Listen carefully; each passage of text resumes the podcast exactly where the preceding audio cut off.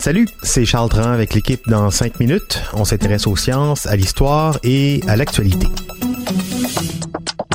Aujourd'hui, on parle de français et d'adjectifs. Télétravail, école fermée, c'est pas une raison pour s'endormir les circuits. Avec notre partenaire d'isolement Allo Prof, on s'est dit qu'un peu de révision, ça pouvait pas faire de tort aux plus jeunes comme aux plus vieux. Aujourd'hui donc, euh, un peu de français. On révise la règle d'accord des adjectifs de couleur. Ben oui, parce que les mots de couleur, ça peut représenter des couleurs, donc des adjectifs, mais ça peut aussi représenter des choses. Des oranges, des roses, des olives.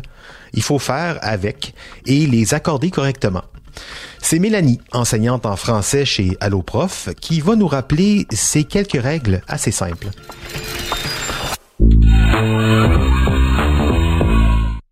À la base, un adjectif est un mot qui accompagne un nom afin de le rendre plus précis. Règle générale, on remarque que l'adjectif épouse le genre, féminin ou masculin, et le nombre, singulier ou pluriel, du nom qui l'accompagne. Mais il y a des cas particuliers. Entre autres concernant l'adjectif de couleur et l'adjectif composé. Un adjectif de couleur est un mot qui désigne une couleur et qui qualifie un nom.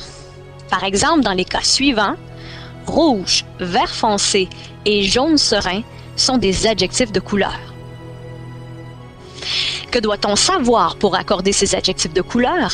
Eh bien, il faut être informé du fait qu'il existe trois règles importantes celle qui concerne l'adjectif de couleur simple, c'est-à-dire qu'une seule couleur accompagne le nom pour le qualifier, celle qui concerne le nom, employé comme un adjectif de couleur, et celle qui concerne les adjectifs de couleur composés, c'est-à-dire formés très souvent de deux mots qui expriment une couleur.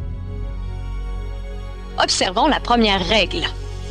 Si un seul adjectif exprimant une couleur accompagne le nom, on accorde tout simplement cette couleur en genre et en nombre, comme on le fait d'ailleurs pour la très grande majorité des adjectifs. Dans les cas suivants, verte s'accorde avec jupe, brun avec cheveux et bleu avec bague. On fera également l'accord pour les adjectifs de couleur dérivés. Dans les nouveaux cas exemples, verdâtre, brunâtre et bleuté s'accordent avec le nom.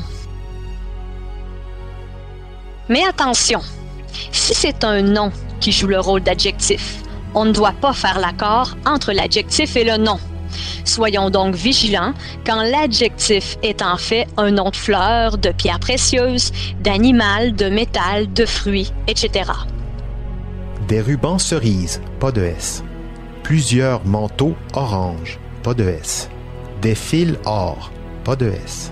C'est la raison pour laquelle cerise, orange et or n'ont pas épousé le genre et le nombre du nom auquel ils se rapportent. En effet, la cerise et l'orange sont des fruits alors que l'or est un métal. Ici employés comme adjectif, ils sont invariables. Par contre, l'adjectif de couleur dérivée, plusieurs manteaux orangés, sera lui variable. Il faut donc ajouter un S à l'adjectif orangé s'il accompagne un nom masculin pluriel ou ES s'il accompagne un nom féminin pluriel. Il y a aussi des exceptions qu'il serait bien d'apprendre par cœur concernant cette deuxième règle. Rose, mauve, fauve, pourpre, écarlate et vermeil. Rose, mauve, fauve, pourpre, écarlate, vermeil. Bien qu'ils soient des noms qui peuvent jouer le rôle d'adjectifs de couleur, ils doivent, eux, s'accorder. En effet, bien que rose soit d'abord et avant tout un nom qui évoque une chose du monde, soit une fleur, la règle que l'on vient d'explorer ne s'applique pas.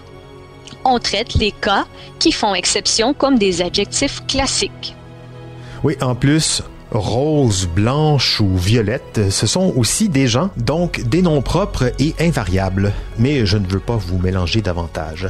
Merci beaucoup Mélanie Drolet, enseignante de français chez Allo Prof. C'était en cinq minutes, en confinement.